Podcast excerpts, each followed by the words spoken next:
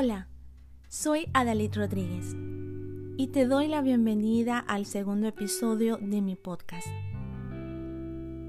El día de hoy quiero conversar contigo sobre la felicidad.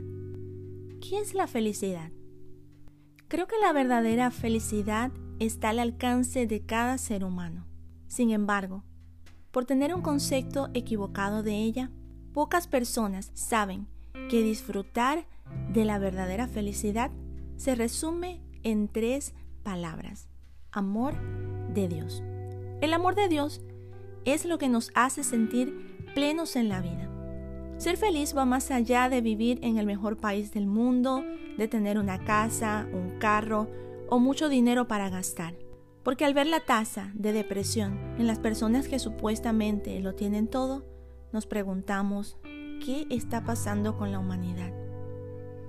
He conocido personas muy felices con poco y personas poco felices con mucho.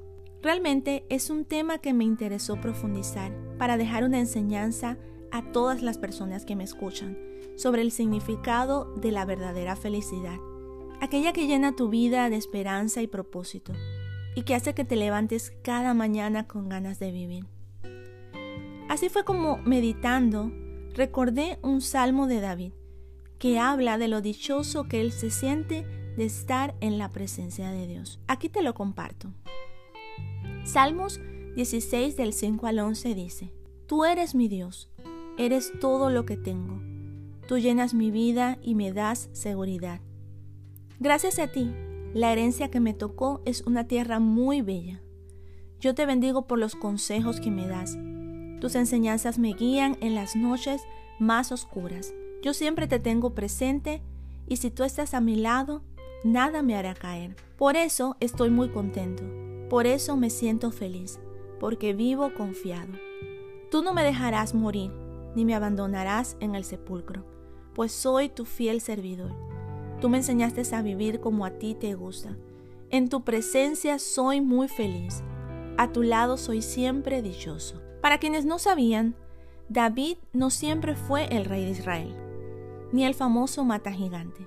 Si estudias la historia te darás cuenta todo lo que David vivió antes de llegar a ser rey de una nación y todas las dificultades que tuvo que vencer.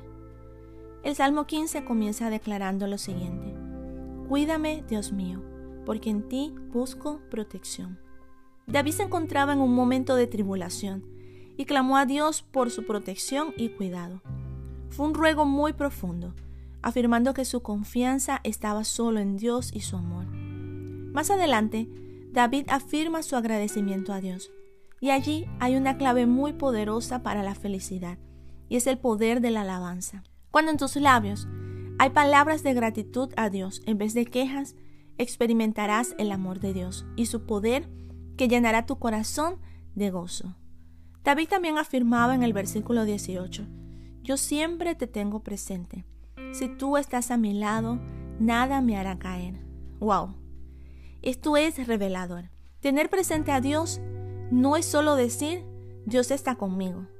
Es vivirlo realmente al tomar en cuenta a Dios para tus decisiones, para tu caminar, para la crianza de tus hijos, para manejar tu hogar y para vivir la vida como a Él le agrada. En este día, recibe el amor de Dios en oración. Así fue como David descubrió la verdadera felicidad, en la presencia de Dios. Él recibió el amor de Dios y se fortaleció en medio de las circunstancias. En Salmos 16:11 él dijo, Tú me enseñaste a vivir como a ti te gusta. En tu presencia soy muy feliz.